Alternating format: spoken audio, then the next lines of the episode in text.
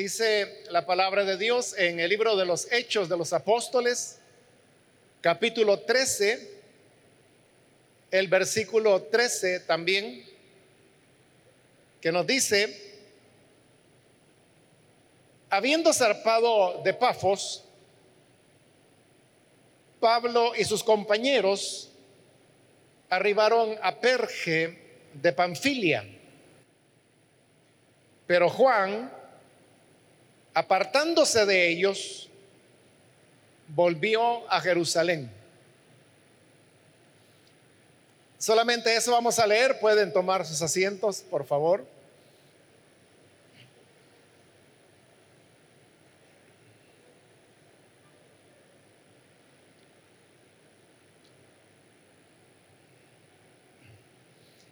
Hemos leído, hermanos, este pasaje que menciona a un personaje de nombre Juan.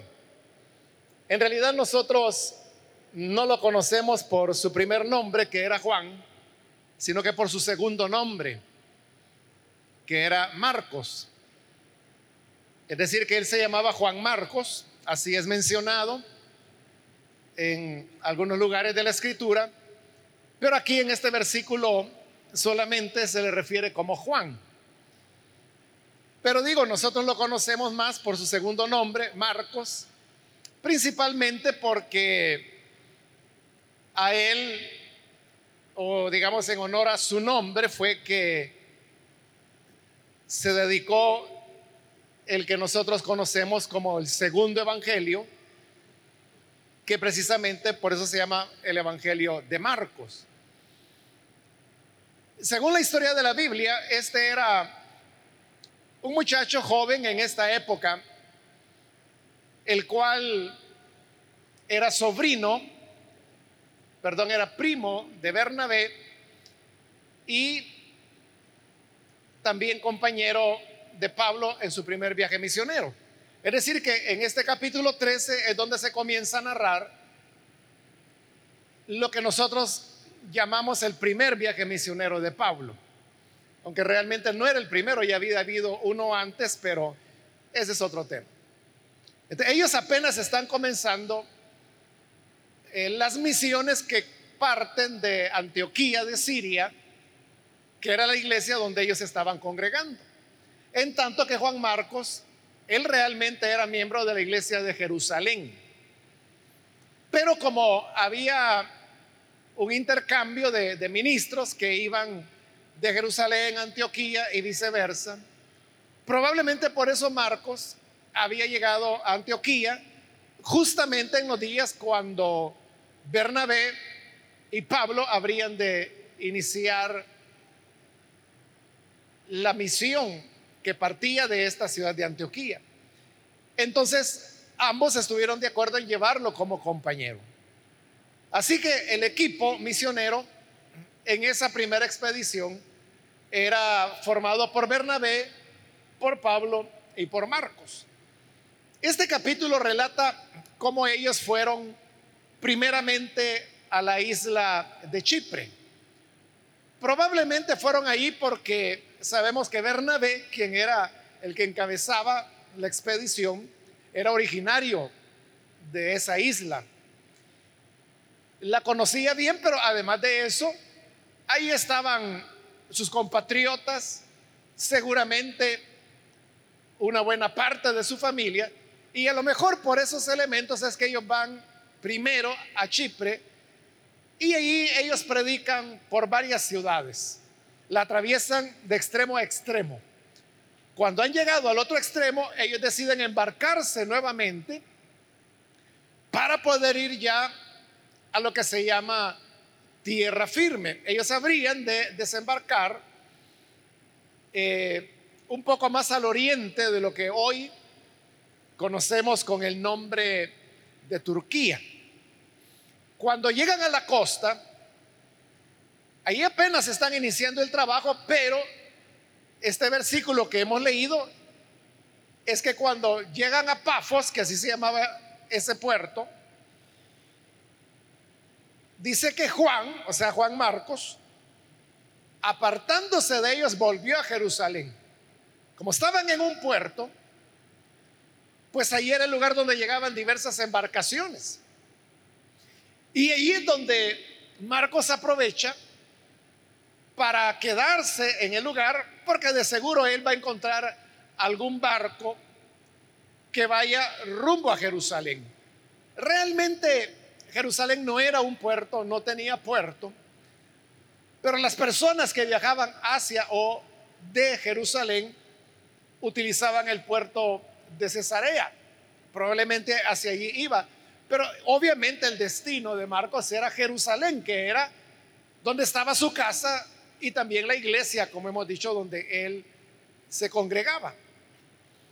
Ahora, si nos preguntamos por qué razón Marcos abandonó a los apóstoles, a Bernabé y a Pablo, para volverse a Jerusalén, esa es una pregunta que los cristianos se han hecho a lo largo de dos milenios sin que hasta hoy se haya podido dar una respuesta.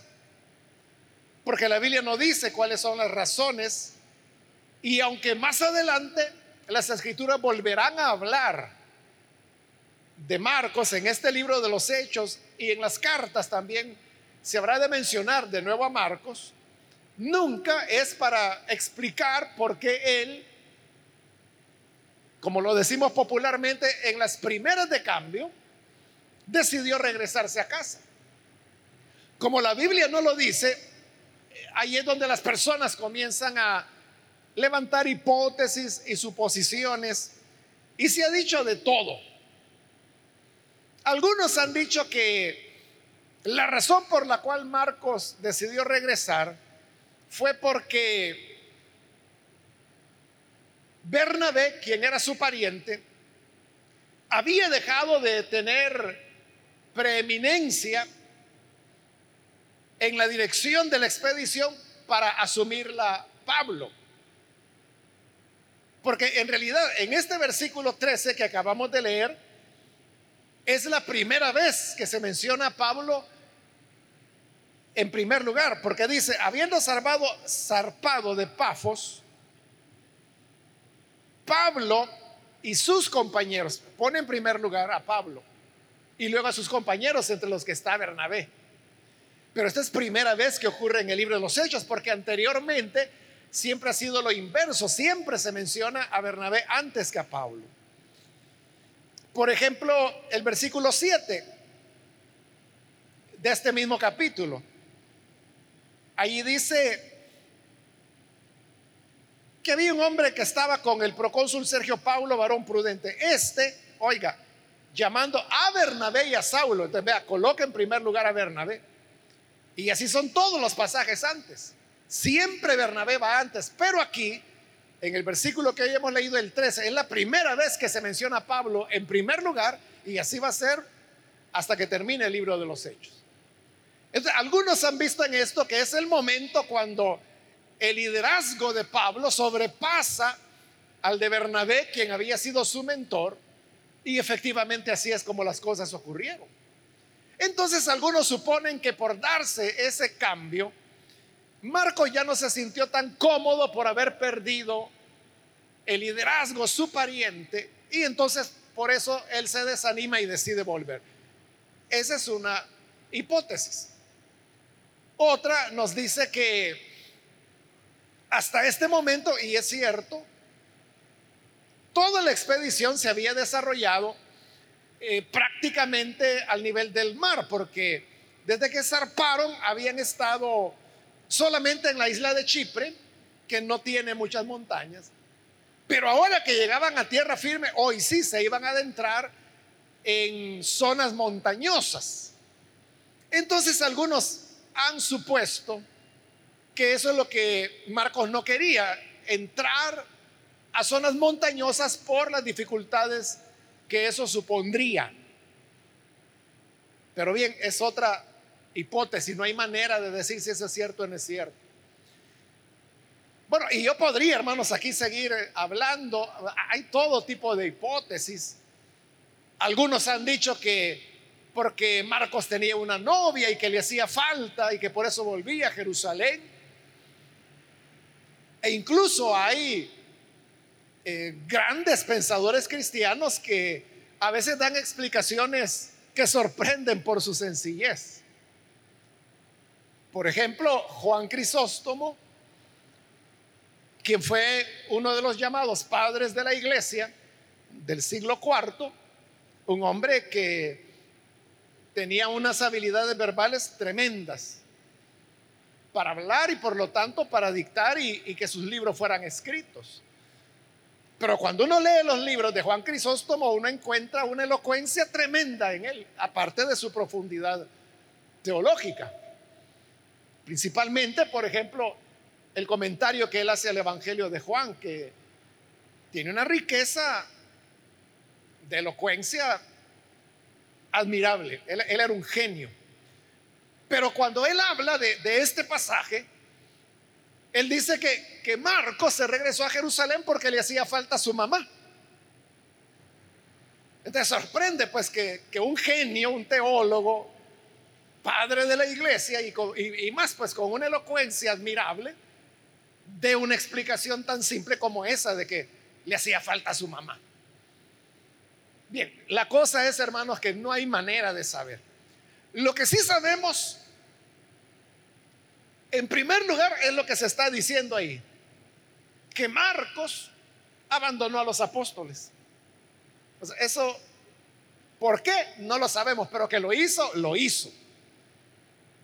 Apenas comenzando, y fíjese que hasta ahí no habían tenido mayores dificultades. Lo peor que les había pasado hasta ese momento era la discusión que fue verbal que habían tenido con ese Bar Jesús, que era un hombre que se hacía pasar como mago. Eso era lo peor que les había ocurrido. Es decir, ahorita que van a tierra firme, ahí es donde van a comenzar ya las pedradas, las amenazas de muerte.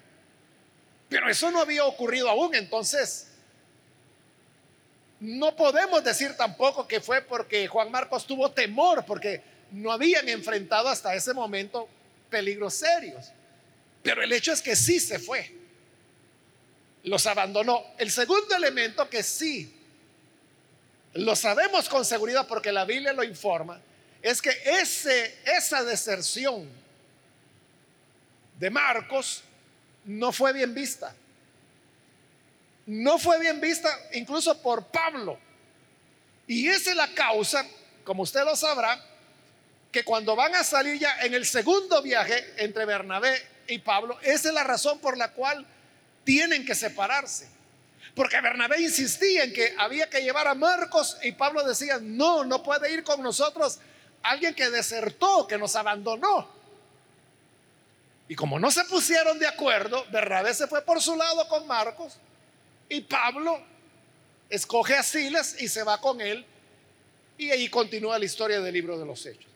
Entonces, ese desagrado de Pablo nos deja ver que no fue bueno lo que Marcos hizo al abandonarles. Hay un tercer elemento que también sabemos, pero lo voy a, dejar para más adelante. Pero hasta lo que hemos dicho en este momento, los hechos reales, que desertó y en segundo lugar, que estuvo malo haber desertado. De ahí podemos, hermanos, sacar una conclusión. Y es la conclusión de que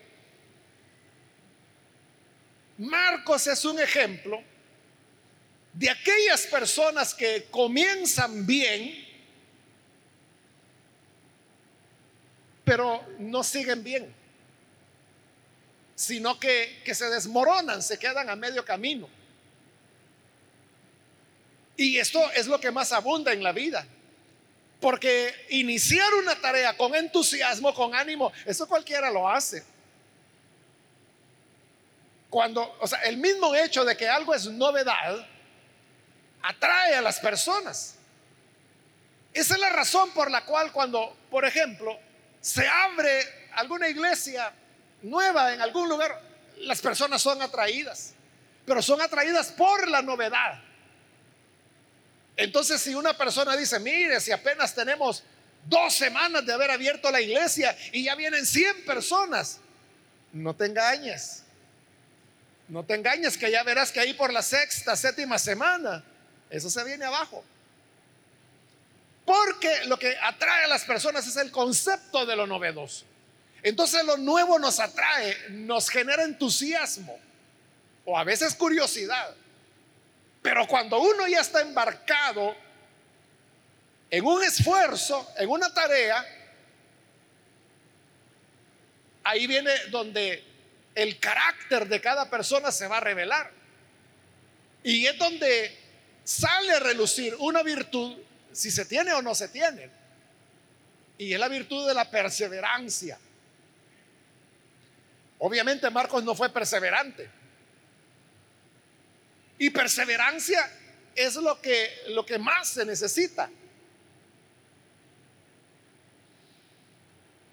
Sobre todo dentro de la obra de Dios. Usted sabe que si usted tiene ya algunos años de estar en el Evangelio, estoy seguro que usted conoce cantidad de personas que estuvieron en la iglesia,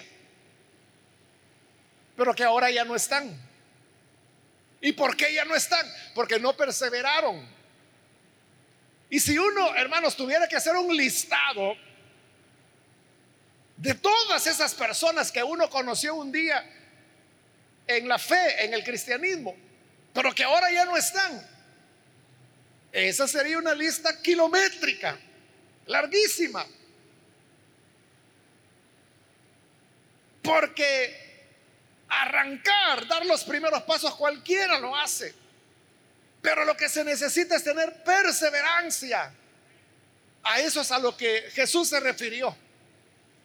Cuando él dijo, ¿qué hombre hay que planea construir una torre?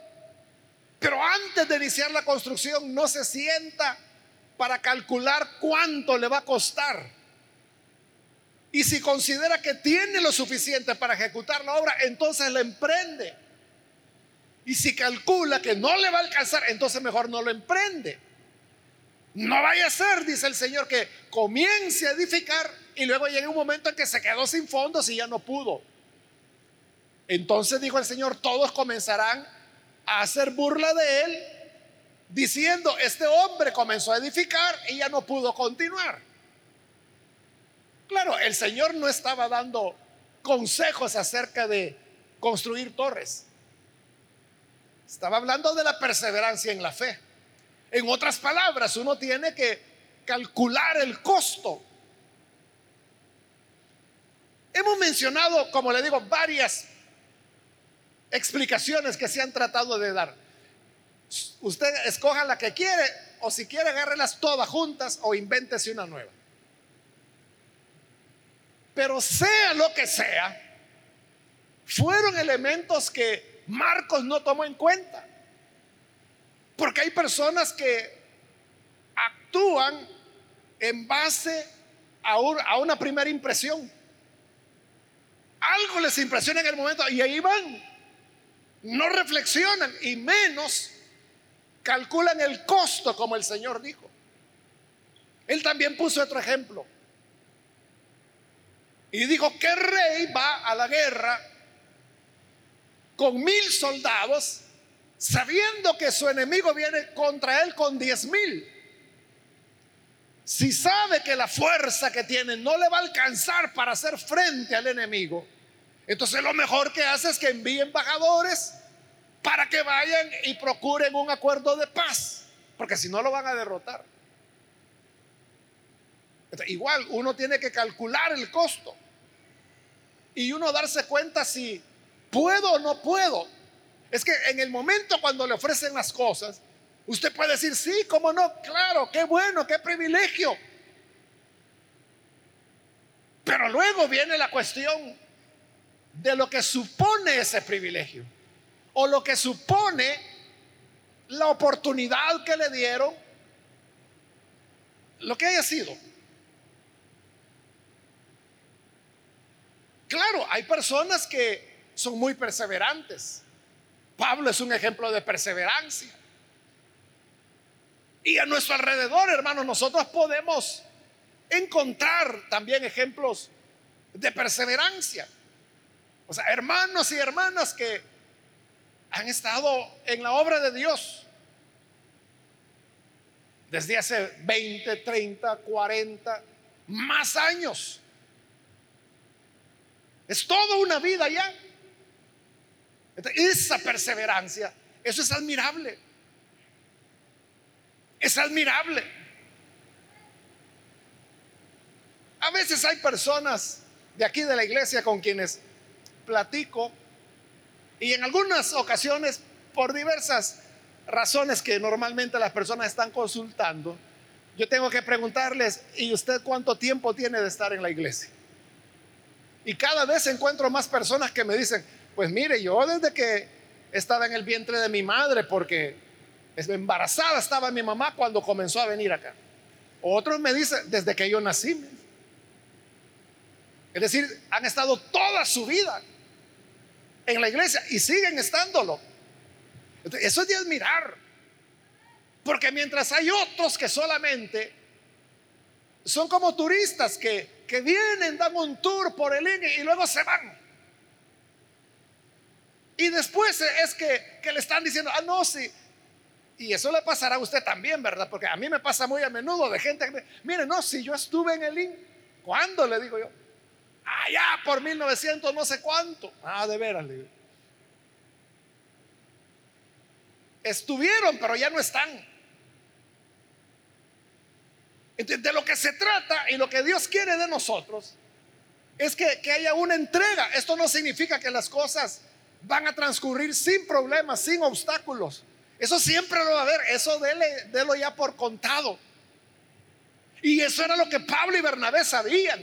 Es que vea cuando hoy que, que viene la situación, por ejemplo a Pablo que lo van a apedrear en Listra y que dejan de apedrearlo porque consideran que ya está muerto y agarran el cuerpo inerte de Pablo y lo sacan fuera de la ciudad porque ellos creen que está muerto y ahí lo dejan tirado de la gran apedrada que le han dado. Pero Pablo está vivo y al rato recobra la conciencia. Y los hermanos allá en Listra estaban doliéndose. Ay, pobre Pablo, lo mataron, pobrecito. Y cuando Pablo se recobra, ¿sabe lo, primero que hace? Se vuelve a meter en la ciudad, a Listra. Y dice que va a consolar a los hermanos. O sea, él, el apedreado, el casi matado, va a consolar a los que no les había pasado nada. Y les dice, no hermanos, esto así es. No se extrañen. Y los grandes chichones en la cara de, de Pablo. Pero él les decía, así es, a través de muchas persecuciones vamos a entrar en el reino de Dios. No decaigan, sigan adelante.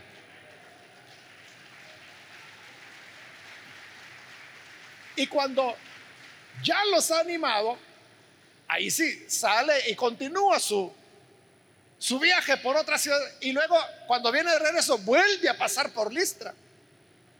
Yo creo que cualquiera de nosotros diría, yo ahí jamás vuelvo a entrar. Si ahí por la gracia de Dios no me mataron, pero Pablo volvió y volvería todavía en el futuro. Esa es la región. Eh, todas estas ciudades, Iconio, Listra, Derbe, Berea, estas eran las ciudades de la región de Galacia. De cuando Pablo escribe su carta a los Gálatas, es a ellos a quienes les está escribiendo. Lo que le quiero decir es que Pablo sabía perfectamente el precio. Marcos no, porque por eso deserta. Pero ahora voy con el tercer elemento que le dije que lo guardábamos. Y este tercer elemento es que Marcos no se quedó así. Es decir, la historia de Marcos no termina aquí, en el versículo 13, donde queda como desertor. Bueno, más adelante, como ya le expliqué, cuando van a iniciar la segunda misión desde Antioquía, Bernabé se lo lleva como compañero a Marcos. Es decir, le da otra oportunidad. El libro de los Hechos no relata la obra que Bernabé y Marcos hicieron. De seguro lo hicieron, pero el libro de los Hechos no lo relata porque está enfocado en Pablo. Pero en las cartas, en Colosenses, en segunda de Timoteo, ambas hacen referencia a una relación entre Pablo y Marcos ya en años posteriores. Y Pablo lo presenta como un ayudante confiable de él. Entonces vea, ese Marcos que, digámoslo aquí en su juventud, se mostró desertor por la razón que haya sido, él tuvo la oportunidad de cambiar. Y esto es lo importante, que, que Dios es un Padre amoroso que está dispuesto a darnos otra oportunidad. Igual que lo hizo con Jonás. Eh, a la primera llamada, usted sabe que Jonás fracasó, desobedeció. Y cuando el pez, el gran pez, lo vomitó en la playa, ya le había dado su, su buena reprensión. Vomitándolo y otra vez, así dice Jonás, vino por segunda vez la palabra del Señor a Jonás y le dijo lo mismo que le había dicho la primera vez. Ve a Nínive y ahí predica el sermón que yo te voy a decir. Le estaba dando una segunda oportunidad. Dios es así. Y eso fue lo que Marcos tuvo, una segunda oportunidad. Una segunda oportunidad que en un primer momento Pablo le negó. Y prefirió Pablo que se rompiera el trabajo unido que tenía con Bernabé y mejor se separaron que llevarlo a él, porque no quería llevarlo, no quería darle una nueva oportunidad, pero Bernabé se la dio. Y ahí él demostró tener madera, ahí es donde Marcos se vindicó. La Biblia no dice cómo, pero de alguna manera Pablo se enteró de eso. Y por alguna razón Marcos quería trabajar otra vez con Pablo. Y Pablo lo recibe, ahí sí le da otra oportunidad, pero ya Marcos ha crecido bastante. Y ahí Marcos actúa fiel. Y ahí termina su historia. Bueno, la tradición dice, ¿verdad?, que él fue a predicar a diversas regiones, pero esa es tradición, ya no, lo dice la Biblia. Después de la muerte de, de Pablo y, y de Pedro y de Bernabé, que en cierta manera fueron como los tutores de él. Entonces significa que si hay oportunidad, una nueva oportunidad, que si uno ha fallado, ha fracasado, desertó o dejó de mostrar el entusiasmo que se tenía al principio de, de algo, puede ser de un privilegio, puede ser de la misma vida cristiana, puede ser el anhelo de servir a Dios, pero haya sido lo que haya sido en donde las personas fallaron, hay una segunda oportunidad que la gracia de Dios siempre nos dará. Entonces, si tú eres una persona que se desanimó o incluso abandonó las cosas, hay oportunidad de, de poder recuperarse. Hace años muchos años atrás, hermanos. Esto ya lo he contado en alguna ocasión. Yo iba caminando por la calle y en mi dirección venía otro hombre que yo me recordaba haberlo visto en la iglesia, pero tenía años de no verlo. Y en la medida, o sea, porque veníamos caminando, acercándonos el uno al otro. Y él también me había visto. Entonces yo venía, ¿será este fulano o no será? O sea, yo me acordaba haberlo visto. Y sabía que en la iglesia, pero no me acordaba a dónde ni cuándo, pero sí había sido tiempo atrás. Y él venía así, como no estaba seguro que, que era yo. Total que nos acercamos hasta quedamos frente a frente. Y él me dijo, ¿y usted es usted? Así me dijo. ¿Y usted es usted? Me dijo. Sí, le dije, yo soy yo. Y él me dijo, todavía está en la obra. Sí, le dije, todavía estoy en la obra. ¿Y usted? También me dijo. Ah, entonces somos hermanos, le dije. Y lo abracé y nos fuimos. Eso fue todo. Hoy, hermanos, cuando yo recuerdo eso me causa gracia porque me recuerda a esos vaqueros, ¿verdad? del oeste que se ponía enfrente a un a ver quién sacaba la pistola primero. Pero ¿cuál era la duda de él? O sea, le pasó lo mismo que a mí, que yo decía, bueno, este será o no será, ¿verdad? Entonces venía con lo mismo, este eso no es, ¿verdad? Pero lo que más le interesaba es lo que me preguntó. ¿Sigue en la obra? Yo sí, le dije, ¿y usted? También me dijo.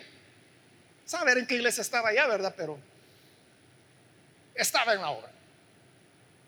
Esa es como una pregunta que uno hoy se hace, ¿verdad? Porque uno ya no sabe si las personas están o no están. Pero quiere Dios que usted esté siempre. Siempre. Y que sea de esas personas que dicen, no, si yo estoy aquí desde que nací. O que usted dice, no, es que vea, yo he visto toda la historia.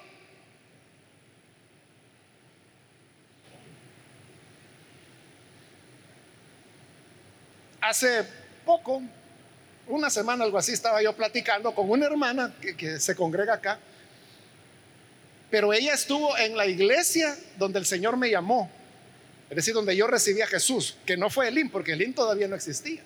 Entonces, esta hermana que hoy está aquí, ella era una niña en esa época, pero se congregaba en esa iglesia. Entonces, yo de eso estoy seguro, ¿verdad? Que cuando yo llegué a esa iglesia y recibí a Jesús como mi Salvador, yo sé, estoy seguro de que esa familia ya estaba ahí. O sea, porque lo recuerdo perfectamente. Pero un día de estos, como le digo, la semana pasada platicando con ella, como yo la conocí de niña, la trato de voz, ¿verdad? Aunque ella es una señora.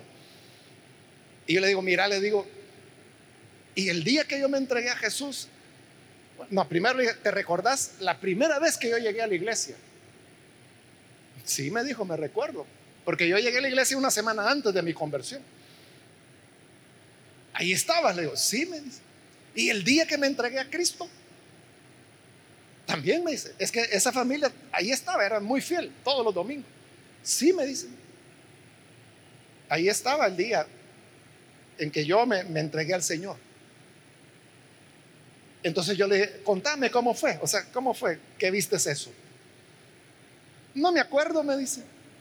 Como en ese momento no era nada más que un muchacho que pasó ahí. O sea, igual, ¿verdad? Que aquí que cualquier persona viniera a recibir a Jesús no le damos importancia. Uno entiende eso, entonces yo le dije, no, le dije, está bien, yo... Es que cuando uno está viviendo los momentos, uno no sabe la, la magnitud o la repercusión que eso va a tener. Pero lo que le quiero decir es que esa niña ya estaba ahí, ¿verdad? Oye, esa niña, como le digo, ya es, abuela ahora. Y están aquí en, su, en esta iglesia. Eso es perseverancia. Eso es perseverar, que después de años siguen estando. Bueno, ella en realidad ya estaba cuando yo llegué. Yo era el que estaba comenzando la vida cristiana en ese momento, pero ella ya, eso no le he preguntado, mire cuánto tiempo antes ellos tenían de estar en esa iglesia. Pero ya eran cristianos y lo siguen siendo. Eso es perseverancia, lo que todos nosotros debemos tener. Vamos a cerrar nuestros ojos y vamos a inclinar nuestro rostro. Y antes de hacer la oración, yo quiero invitar, si hay alguna persona que todavía no ha recibido a Jesús como su Salvador, pero usted ha escuchado hoy la palabra, yo quiero invitarle para que usted pueda entregar su vida al Salvador y puede hacerlo poniéndose de pie en el lugar donde está. Con toda confianza, no tenga temor usted de, pensar, es que yo no sé si voy a, a poder perseverar. Yo le respondo a su pregunta, no, no va a poder. No podrá perseverar Nadie, ninguno podemos perseverar por nosotros mismos. Pero el Señor que ahora le llama es el que también le promete que estará con cada uno de nosotros cada día de nuestra vida. Entonces, si quiere recibir hoy a Jesús, puede ponerse en pie, por favor. O si se va a reconciliar con el Señor, recuerde que el Señor siempre da una nueva oportunidad. Y hoy se la está dando. Puede ponerse en pie en señal que usted desea recibir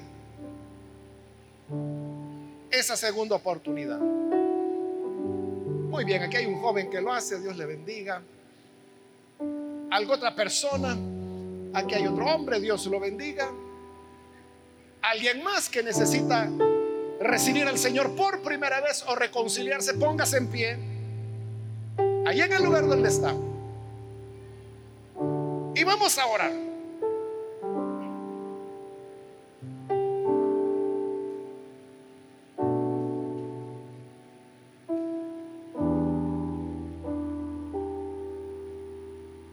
¿Alguien más? Oremos entonces por las personas que se han puesto en pie y también por aquellas personas que a través de radio, televisión o redes se están uniendo en esta oración. Padre, gracias te damos porque tú eres bueno. Gracias por cada persona que en tu gracia tú llamas aquí en este lugar y a través de los medios de comunicación. Llega, Señor, a ellos para cambiarles, transformarles, hacerles nacer de nuevo. Y te rogamos que el Espíritu Santo que tú prometiste, el cual vendría para ser nuestro ayudador, esté con cada uno de nosotros de tal manera que podamos ser perseverantes y que no nos apartemos de este sendero. Y aunque tu palabra dice que a través de muchas tribulaciones hemos de entrar en el reino de Dios, que eso no nos detenga, ni nos quiebre, ni nos quite el ánimo, sino que podamos ser perseverantes y continuar sin detenernos hasta alcanzar la meta de nuestro llamado. Ayúdanos, Padre, para que así sea y que en todos los privilegios, en las responsabilidades que se nos asignen, que de igual manera seamos perseverantes. Es nuestra oración en el nombre de Jesús nuestro Señor. Amén y amén. Amén.